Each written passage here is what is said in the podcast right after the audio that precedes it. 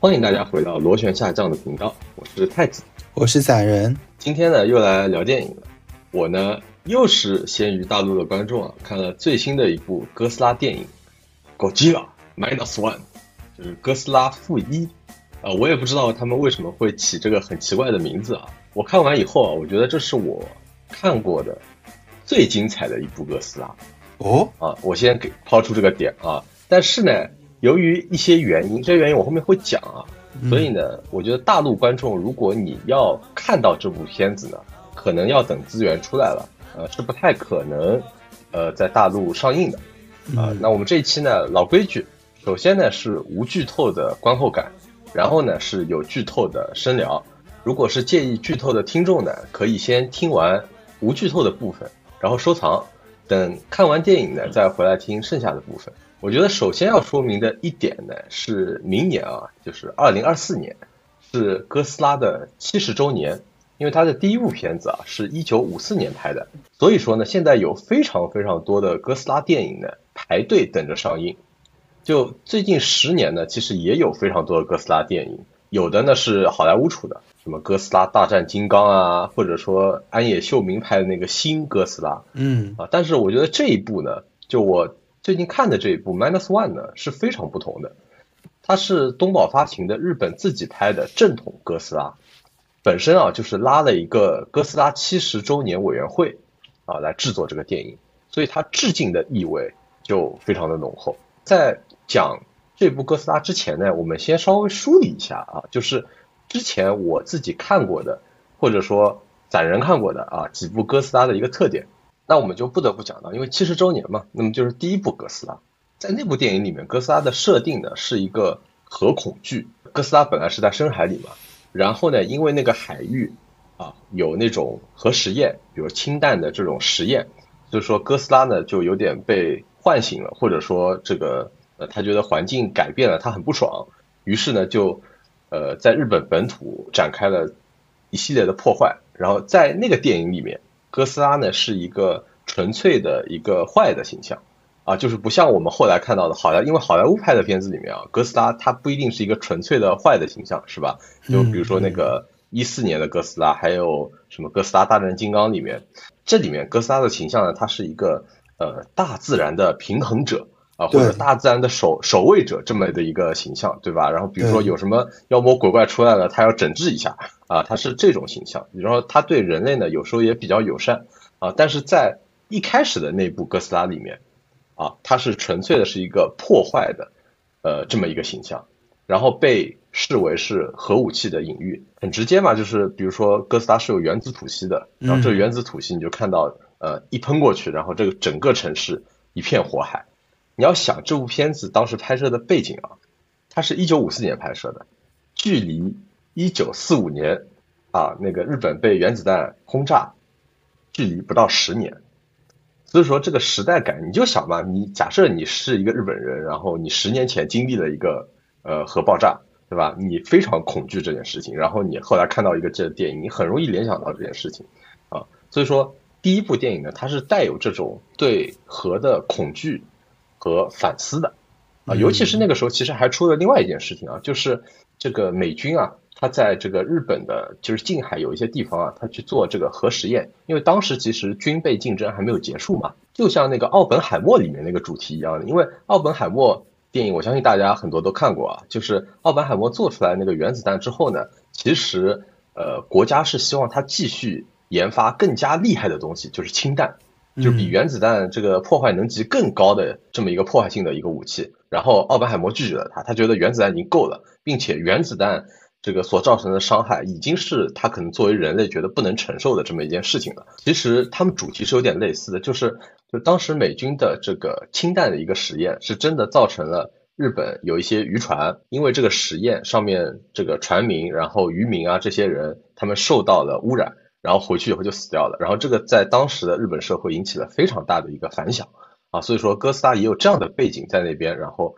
于是就有了第一部电影这样子。然后我要说这部电影呢。其实是我觉得我我看过的哥斯拉电影里面啊，内涵最深的第一个呢，是他这电影里面呢有一个生物学家，他一开始发现他们发现哥斯拉以后呢，就去请教这个生物学家应该怎么对付他，但是这个生物学家他的态度呢，是说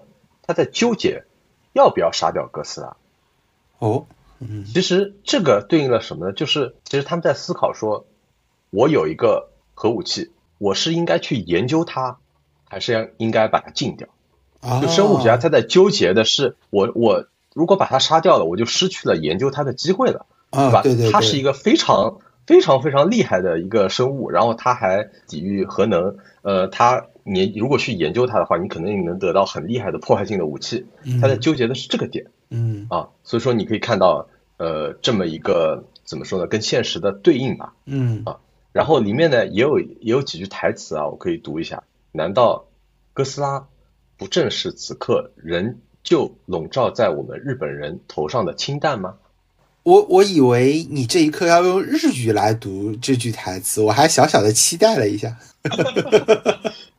我不会日语啊，证明一下，你就可以看到说，这个他们其实把哥斯拉是视为一个这个核恐惧的这么一个象征吧，对吧？嗯。还有一个点啊，就是这个电影里面还有一个人物是另外一个科学家，这个科学家呢最后把哥斯拉给干掉了。嗯，他是怎么把他干掉的呢？他的手段呢是破坏，呃，他这个自己研制了一个这种化学物质吧，算是。嗯嗯。然后这个化学物质，如果你放到水中，会急速的让水中的氧气消失，然后让哥斯拉缺氧而亡。哦，这个这个东西我知道，这个东西被誉为哥斯拉最大的克星，叫做氧气破坏者。嗯，是的，这科学家呢，他最后的选择是什么？是。他把所有的这个武器的研发的那些草稿啊，或者制作的流程啊，这些文件，通通毁掉了。嗯，然后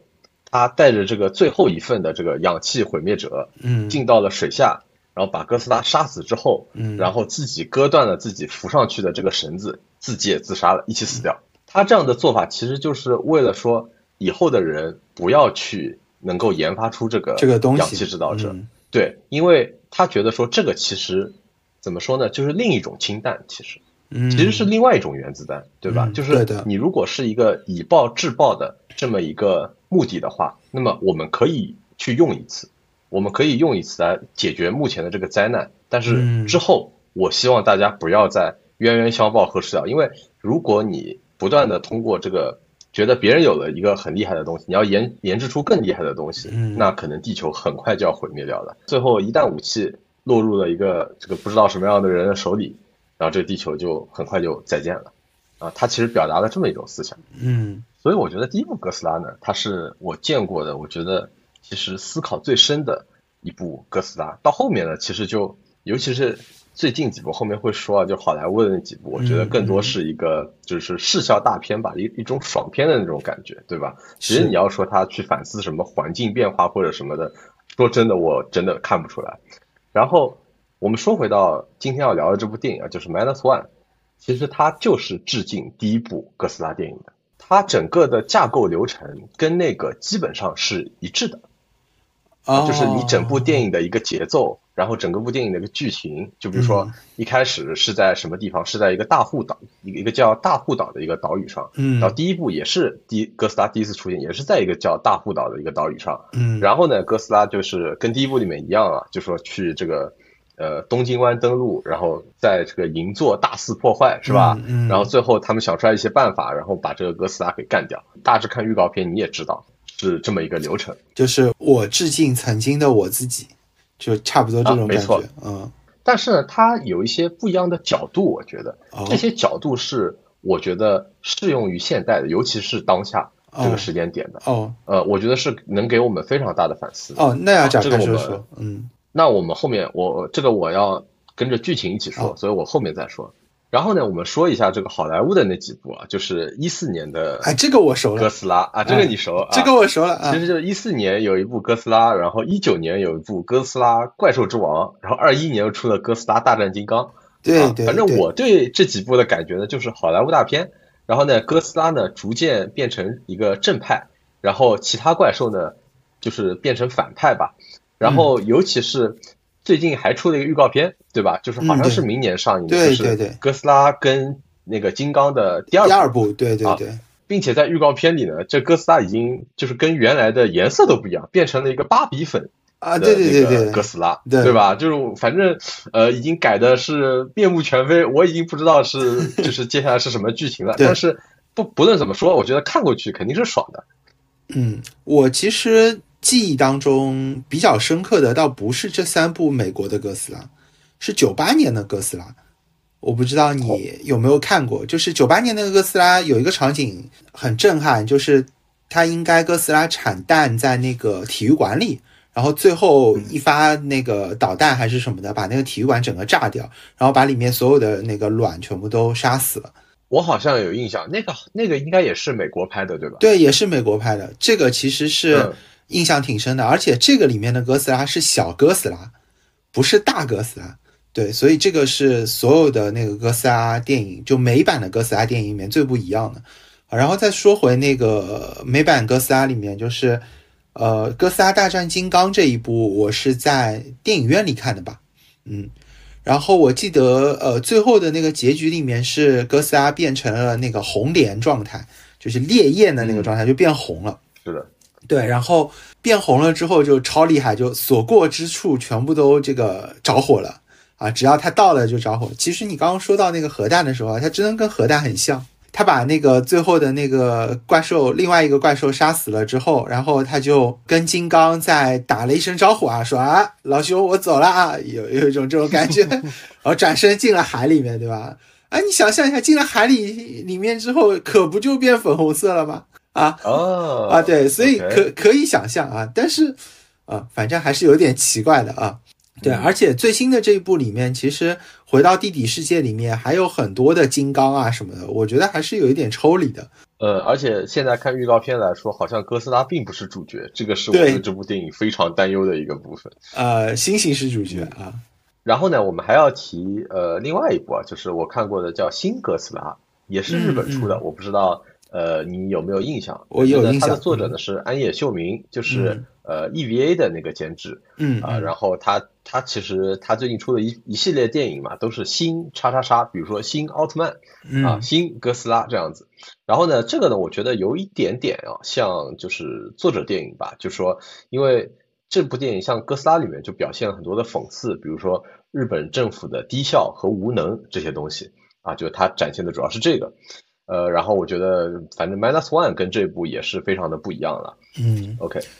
对，然后新哥斯拉的话，其实。呃，我我一直觉得他的那个哥斯拉整体的这个形象啊，是我觉得比较，嗯，不能说是好看吧，但是是符合一种破坏美的这种感觉的啊，所以我家里其实是有一个手办，是新哥斯拉的那个样子的啊，然后这是第一点，然后第二点呢，就是新哥斯拉，如果大家去百度上搜或者什么，你去看他的眼睛，其实是有点好玩的。啊，就是，就是他全身上下，你其实看不出一点萌。日本其实有拍过一些动画片的哥斯拉什么里面，那个哥斯拉还是有一点萌感的啊。但是你看他的那个眼睛啊，你还是能觉得有一点萌，它有点像那个鱼的眼睛啊。然后就是白白的一个圆，而且是个正圆，然后当中一个点，就是你没有办法这个想象，就是这么小一个点，它怎么看清世界的？啊，甚至于是看清，哎，这个楼里面有人，我要把这个人吃掉，啊，但是这个眼睛其实还是有一点萌的，嗯，其实聊完这个过往的，呃，我们印象比较深刻的几部哥斯拉，然后呢，我就要聊这部电影的推荐了，就是《哥吉拉 Minus One》啊，呃，我觉得我推荐的有好几个点啊，首先就是我觉得这部电影里面哥斯拉的那个巨物感，就是它很庞大的那个感觉啊，嗯，我觉得这次做的蛮好的。在我心目当中啊，其实仅次于一四年的那个好莱坞的哥斯拉。在我印象里最深的就是一四年的好莱坞哥斯拉，它有一个镜头嘛，就是好像是有一群士兵吧，好像在某一个很高楼的一个屋顶，然后呢，他们打那个燃烧弹往天上打，但那个时候因为是阴天嘛，所以说看不清楚，然后燃烧弹往上打，镜头就跟着燃烧弹往上移，然后移着移着，终于看到了哥斯拉的腿部，啊，就是那个镜头给我的。这个印象是非常深刻，我觉得这个巨物感表现太好了，你知道吗？那个是我印象最深刻的一个镜头。但这一次呢，我觉得呃可能没有那个那么震撼啊。但是因为是日本自己做的一个 CG 嘛，所以说它的整个的重量感，然后这个巨物感，我觉得表现的也是挺不错的。然后呢，那个日本的银座被摧毁的非常非常彻底，嗯，非常彻底，就是简直连渣渣都不剩的那一种啊。然后这一次它原子吐息的那个展现啊，我记得好像在预告片里也是有的，就是那个背上的背脊一个个竖起来，一个个发亮嘛，一点点，然后集中到头部那个感觉，我觉得做的也非常好，就是它又有那种呃给你给你生物的那个感觉，但又有一种机械的感觉，所以说。嗯，一下就觉得到这这个生物的整个的机制是一种很很神奇的一个机制，然后非常有力量感，然后并且这一次，因为其实就像你刚才说的，就是你说好像是九八年的那部哥斯拉吧，就是它其实特别不像哥斯拉，它长得有点像蜥蜴，这个是当时被很多哥斯拉迷呃所这个诟病的一点啊。然后这一次它的整个的展现的，就是还是蛮还原的，反正就是圆头、大脑、大眼睛。就跟你刚才说的那个呃眼珠啊那个感觉是一样的，还带有一点点的萌萌萌哒，对。但是呃又因为它就某些镜头的巨物感表现的很好，那个眼睛有时候正对着你的时候，你还是能感觉到一丝恐怖的啊。我是这这种感觉，这个是一点，就是哥斯拉的巨物感。那第二个推荐的点呢很重要，我觉得就是它的历史感非常非常的强，嗯，就是相当于一个架空的一个平行宇宙，就说。它展现了二战后的真实的日本是什么样子的，包括东京，比如说被燃烧弹袭击以后，然后满目疮痍的一个样子。呃，主角他一开始，比如说战后回来嘛，战后归来，嗯，回到自己的家，发现这个自己的家已经没了，其实所有人的家都没了。然后呢，他就一开始是搭一个小破屋生存下来，然后这个后来时间偏转了嘛，然后过了几年，你看到他可能。开始住起了好一点的木屋，就搭的更加规整一点了，然后周边也都搭起来了，然后后面他开始住上比较好的一个房子，然后可能银座也搭起来了，就是你能看到这个历史的变迁，我觉得他在这个这一点上的还原是非常好的，并且就是呃，他可能还带了一点，就是当时那个战后这个美苏争霸，就是美苏不是冷战嘛，嗯，那个背景啊，他其实也带入进去了，所以说我看下来就会觉得他的历史感非常强。你就除了哥斯拉这一点，呃，你真的会觉得自己回到了当年的那个时候，就二战刚结束的时候啊，包括这个可能原子弹轰炸完日本以后的时候啊，会有这个很强的一个感觉。因为它致敬第一部嘛，所以它的音乐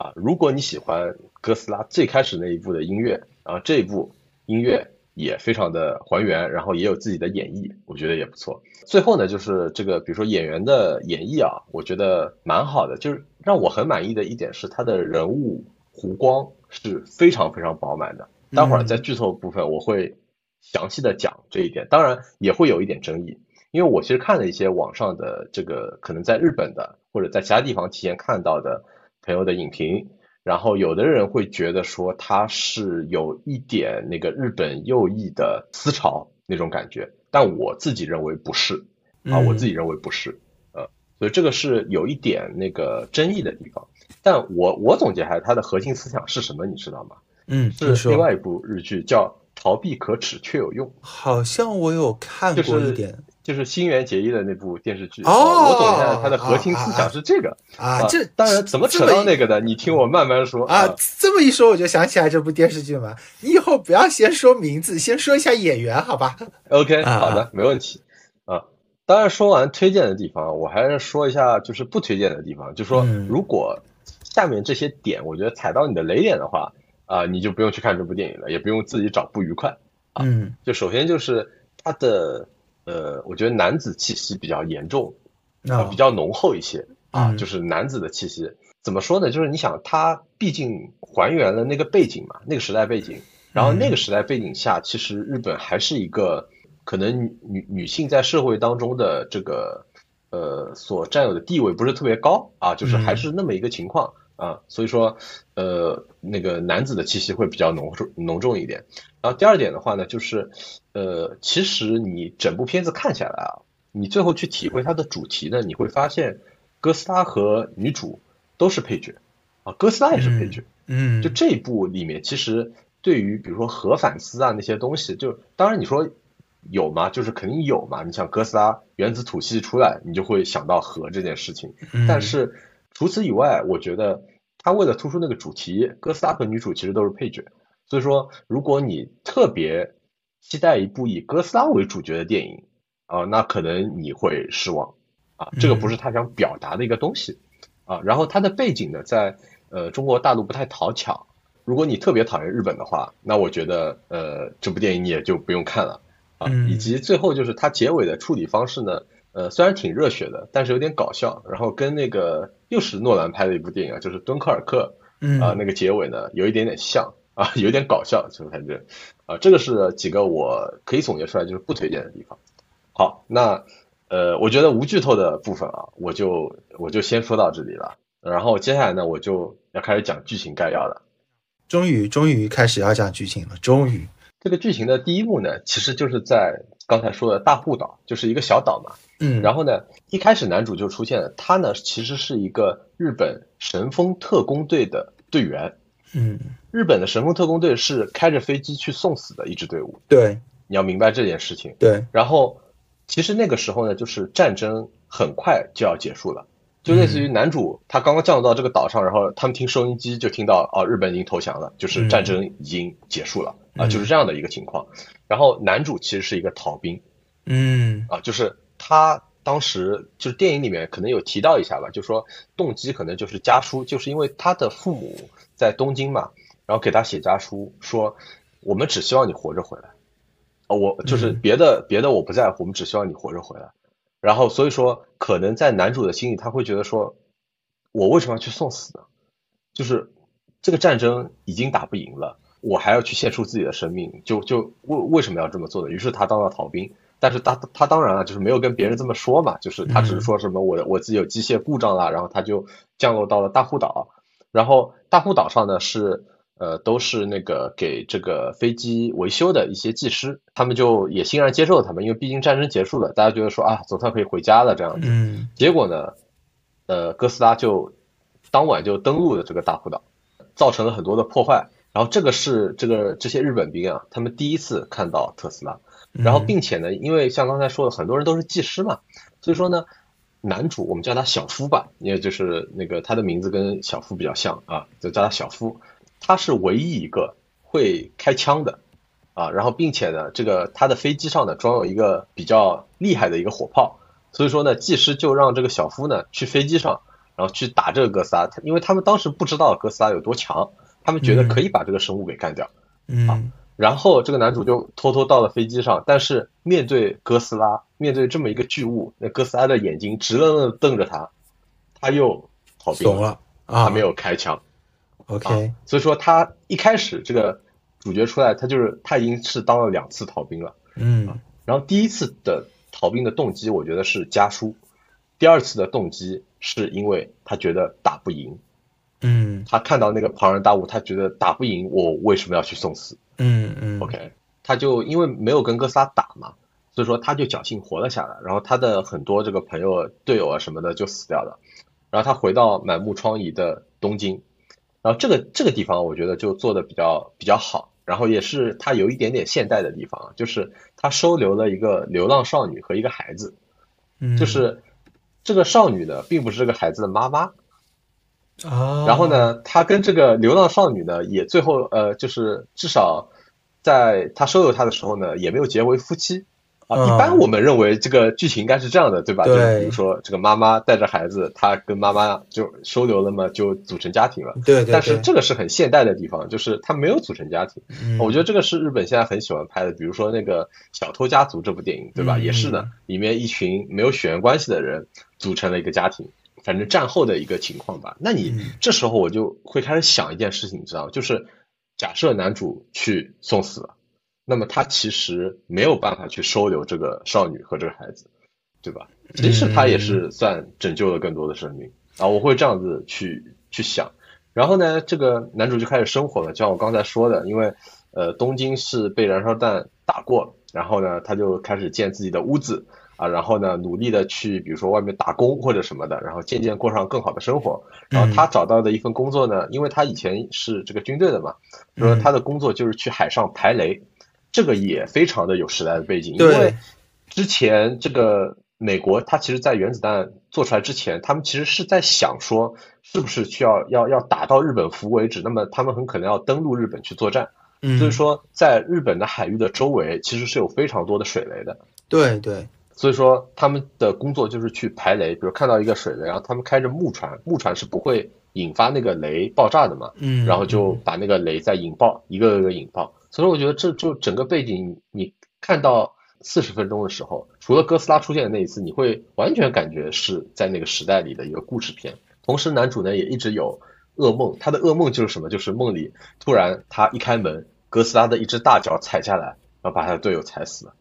这代表什么？就哥斯拉在这里面，它它可能呃不仅仅是一个核恐惧的一个象征啊，它更像一个战后的 PTSD，就很多战后的老兵会体会到的那种东西，就是是对，就有一点就是说我活下了这个战争，然后他会有一种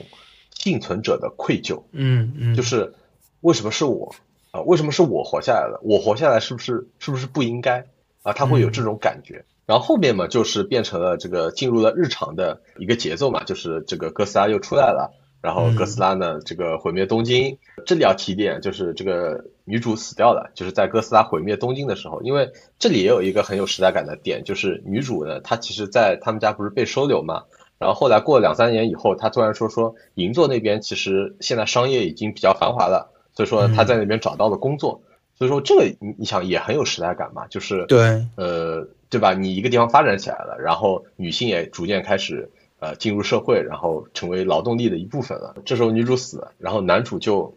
获得了动力，他想要去有一点想复仇哥斯拉，因为杀死了他心爱的人嘛。啊，嗯，然后这个地方呢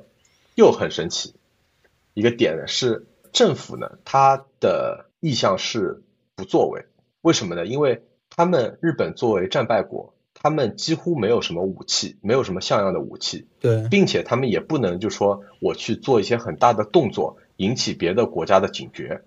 啊，呃，所以说，哎，你看都很有时代背景，并且这时候他还提了一点，就是说，因为美苏正在冷战，所以说如果美苏出手去去，比如说打击哥斯拉或者什么的话，会被另外一个国家认为可能是有别的战争意图。嗯，容易打破冷战变成热战，所以说他们也没有去处理这件事情。呃，听上去好像哎，是不是是不是挺合理的？所以我觉得这一点，我觉得是安排的蛮巧妙的。他把这件事情在那个时代下合理化了，并且让你去理解了那个时代下的一些这个世界上的一些政治格局吧。我还以为他是因为觉得已经战败了，所以让哥斯拉也去破坏破坏别的地方。并不是，并不是，但是后面确实有呃，可能跟你刚才说的类似的争议点。嗯，于是你想啊，政府不作为，别的大国也不作为，不作为，对，哎，那谁能作为呢？于是这时候呢，呃，就是抵抗哥斯拉的组织主要变成了一个民间自救组织，嗯嗯，就是一些这个呃，当时比如说战后幸存下来的老兵啊，然后将军啊这些，然后组成了一个组织，然后他们说我们要。找一个计划把哥斯拉干掉啊，然后后面就是呃这堆人嘛，他们就集结了，然后做了一个计划，然后呢想把哥斯拉比如说沉入海底或者之类的，然后把它解决掉。但是这个计划最后呢成功了一半，就是哥斯拉已经沉入海底，不是已经被削弱了，就是他他他们通过一些方式嘛，让哥斯拉已经变得很虚弱了，但是哥斯拉依然还活着。这时候要给他最后一击，本来不在计划内的，但是这时候需要给他最后一击。于是想起来，男主曾是神风特工队的队员 啊。OK，于是他这时候就想起来了，就是说他好像终于鼓起勇气做一名神风特工队的队员了。嗯啊，他开着飞机，然后载满炸弹去轰哥斯拉，就自杀式袭击嘛。但是最后，当然是男主是这个最后一刻啊，反正救生伞什么的活下来了。对对，活下来了啊。这个呢，就是大致的一个剧情。OK，然后我。比较喜欢他的点就是男主的整个的这个弧光，就说他一开始是一个逃兵，但我觉得他的逃兵都是，呃，在至少在我们这个时代的观念下面啊，是正常的吧？就是你不要为无谓的一个战争，无谓的打不赢的一个战争，然后并且你也没有什么想守护的东西，你可能比如说男主送去打仗，他并不想送去打仗，他并不想，他只是想在家里可能。呃，跟自己的父母在一块儿，嗯他并不想去，对吧？然后这仗也已经打输了，然后你这时候再去送死，呃，是完全没有意义的。然后这里面有一个细节，就是当时男主他不是作为这个神风特工队的队员啊，他活下来了嘛，然后回到了老家，他的邻居跑出来责备他说：“你这种人为什么可以活着回来？你应该去送死，这也很真实，应该是去捐躯。”对，你知道吧这也很真实。我觉得这个对，这也很真实，这非常真嗯实。所以说，就是你在其中可以看到，就是他民众的心态的一个转变，因为他其实整个故事中间是隔了一段时间的嘛，就说距离呃二战之后认输到那个后来哥斯拉再登陆，其实中间隔了很长一段时间。嗯嗯，然后呢，你会看到在他们迎击哥斯拉的时候，大家的态度已经变化了，他们的态度变成了说，呃，虽然大家呃要努力的去迎击哥斯拉，但是我希望大家还是尽量可以保住自己的生命，包括比如说男主驾驶的那个飞机，就是神风特工队那个飞机啊，本来一开始可能男主二战的时候驾驶的那台，它是没有那个弹射装置的。啊啊。就是你你你你过去，然后你就啊，就到底吧，撞撞回，啊然后你就再见了啊。啊，但是最后在打哥斯拉的时候呢，这个机械工什么就给他装上这个弹射装置，说我们还是要保住生命比较重要。就算比如说哥斯拉杀不死，我们至少救了一个人。你可以看到这种这种态度的转变。没有希望的战争为什么要去送死？没有什么要守护的战争不值得去打。然后捐躯的那个时代其实已经过去了，然后应该被歌颂的是生命的延续。我觉得这个点是导演想表达的一个很重要的一个点。嗯，他背后其实想传达的更多的也是为了和平吧，啊、并不是说呃没有意义的战争，然后没有什么要守护的东西啊。我们这个仗，如果你今天被选选中了，然后你要去打这个仗啊，你就别打，你就当逃兵。我觉得他不是为了这个点。啊，我觉得更背后更深层次的这个隐喻和他自己想表达的内容，其实更多的是在于和平，呃，是人民其实是希望得到一个和平健康的生活，而不是说整天打来打去，甚至于是为一些可能对人民的这个生存没有什么这个意义的，嗯，这种战争，这个其实是大家都不希望发生的。然后呢，我其实想聊一聊，就是他可能的有一个争议的地方啊，就是男主这里面有一句台词，呃，这个台词是发生在什么时候呢？是就哥斯拉毁灭东京的时候，女主已经 GG 了嘛，然后呢，就是一群战友什么就在一起吃饭，然后别的战友就责备这个男主说：“你为什么不娶她？对吧？就是你们虽然现在其实组成家庭，但你为什么不娶她？”嗯，然后男主呃非常自责，然后说了一句话，是因为我的战争还没有结束。啊，我我觉得这个地方是可能争议点非常非常大的一个地方，尤其是我们呃中国的观众看起来，为什么呢？我告诉你一个可能可能它的解读是什么样的，就是你可以把它解读为说，因为他们战争输了，怎么说呢？是很耻辱的，所以说在可能要在战场战场上再赢一次，他们才有资格去延续自己的后代、组成家庭这些事情，才能好好的活着。就他们在那之前，他们没有资格好好的活着。怎么说呢？我们说搞笑一点，就是无法重振雄风，我？明白，我明白，就是，并且电影的最后不是去这个抵抗哥斯拉吗？嗯然后所有的人员也都是其实战争当中幸存下来的人，嗯嗯，没啊错，可能会加深这一点解读的重量。对对吧？就是你会觉得说啊，这这群老兵他们当时输了，所以说他们要再赢一次，所以说电影剧情是这样安排的，啊对吧？你会有这样的解读。嗯，但我觉得我的解读不会是这样，因为他从那个第一个岛上回来了之后，他其实频繁的做噩梦啊，然后包括他其实也有那种愧疚感嘛，为什么是我活下来了，对吧？然后其他的人没有活下来，所以他可能觉得他的战争没有结束，是他终有一日是要为这个哥斯拉去捐躯的。啊！不，我说错了，不好意思，为消灭哥斯拉去捐躯的。啊。嗯。对对对，所以他可能会有这种想法在里面，而且呃，你从逻辑上面来想啊，就是他其实是没有太强的这个攻击手段或者能力的，他不像是一般的，比如说这个美国的哥斯拉电影里面的那些男主啊，或者美国的英雄片里面的男主啊，他有极强的个人技巧，对吧？一个人杀四五十个人啊，无所不能。然后这是第一，然后第二，他在之前那个岛上面，他甚至连开枪都做不到啊，所以他本来的这个人设就是神风特工队的一员嘛。所以他就觉得我只有自杀式的袭击才可以去消灭他，这是他唯一的攻击手段。呃，那从这个点上面来说，我觉得我对他的解读更多的是，他觉得他一定要靠自杀式的行为去杀死哥斯拉，所以他觉得他终终有一日是要完成这件事情的，他不想因此去害了，呃，这个已经被哥斯拉残害的这这个这个孩子的，嗯，新妈妈吧，这样的一个角色。嗯。我的想法跟你可能差不多吧，就是当你知道有一个，因为当时其实男主是为数不多的知道哥斯拉真实存在的，有这么一个毁灭世界的力量在那边的这么一个人，所以说他有这个心理负担，就说，比如说以前的战争你逃避是因为没有选择，但是你现在的战争你有要守护的人，然后呃你也有一定的责任要去打败他。所以说，他怀着这个沉重的负担，他很可能就是，嗯，对，会觉会会觉得说，组成家庭还不是的时候，就会有这样的想法。所以说，不，反正三号，我觉得我是可以 relate 到男主的，就是我是可以理解男主的。呃，我觉得对应我们现在啊，就是任何啊，就说这个希望你去捐躯的这个行为啊。你先看那个人有没有劝你的这个人有没有去捐躯啊？反正我我我给大家最高最大的忠告就是这个东西啊，不要被这个什么山洞或者什么的，对吧？你说什么捐躯啊这种东西，我第一反应就是不行，不对，有问题啊，是坏人啊。反正我我第一感觉是这样。我我还是坚定之前那个立场，我觉得就是还是热爱和平是最重要的。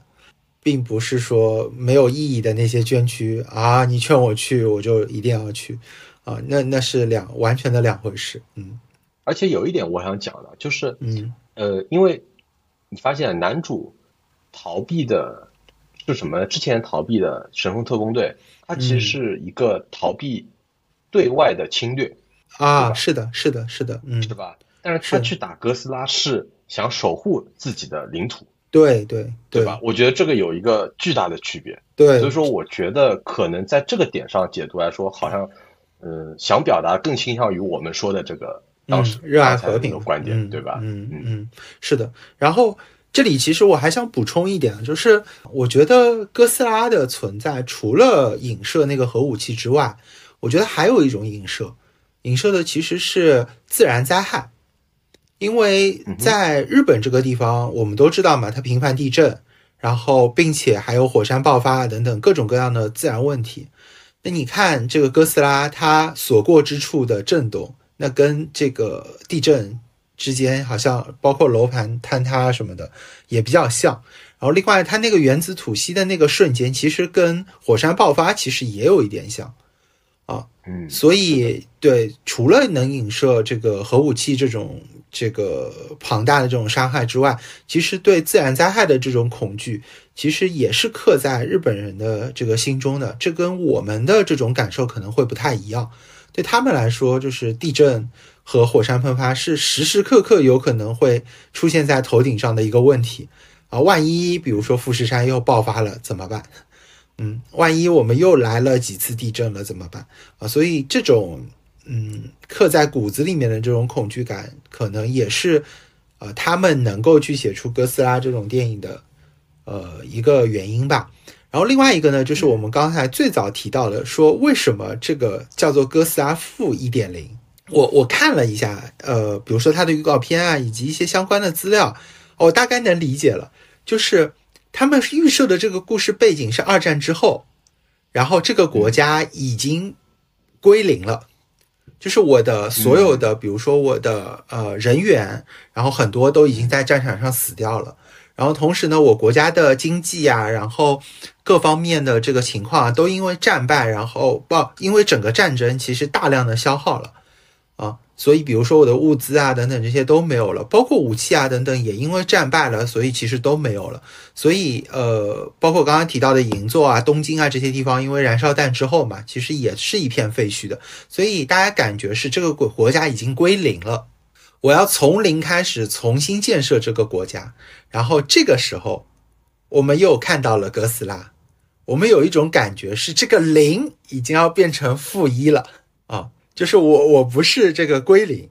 我是已经道歉了。然后我们再回到这个时代背景上面，我们一直说啊，日本消失经济消失的三十年，对吧？经常有有有这种说法。然后包括也有一些这个呃经济学家可能认为，就是之前的一些，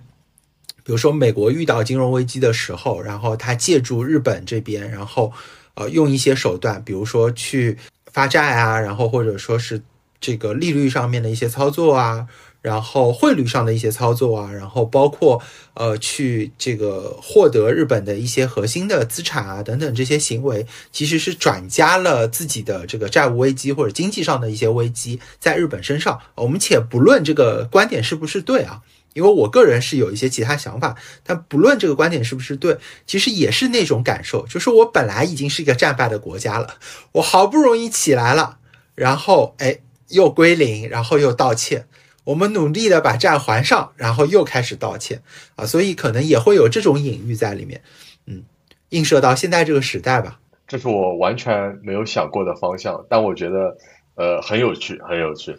最后啊，我还有一点想提的，就是呃，你会看到这个剧情里面啊，呃，好像包含了之前说的新哥斯拉的有一个点，就是不相信政府，因为你整个的这个。这个抵抗的行为是由民间组织主导，然后拯救的。对，然后他们提出的口号就是“政府不拿民众当人，民众要自己组织自救”。啊，我觉得这个也蛮有意思的。这个是日本现在的可能他们普遍感觉到的一个点。对对对。好，那我们这一期呢，其实也聊的差不多了。嗯，真的，我我跟你说，总结下来，你说是不是？逃避可耻却有用。对吧？如果男主没有逃避，啊，他无法收留那两个人，那可能一个呃女孩和一个女婴就要饿死了，对吧？然后后面呃你再去这个真正要派你用场的时候，比如要抵抗哥斯拉，呃，这个守护这个日本本土的时候，啊，你可能那个时候因为捐躯，然后你就又没了，然后这个哥斯拉就可以横行霸道，对吧？所以说，我觉得。这个真的啊，这个点啊，逃避可耻却有用。我觉得铭记在心，这个是我这个觉得看这个电影非常非常可以呃 relate 到的一点。我觉得这是一种处事的态度吧，就是并不是说哎我们崇尚这个，而是在遇到某些事情的时候啊，逃避可耻却有用啊，这是真的。那我们这期就到此结束。呃，如果你喜欢螺旋下降频道的话呢，欢迎把我们的频道分享给身边的所有人听。我们下期再见，拜拜，拜拜。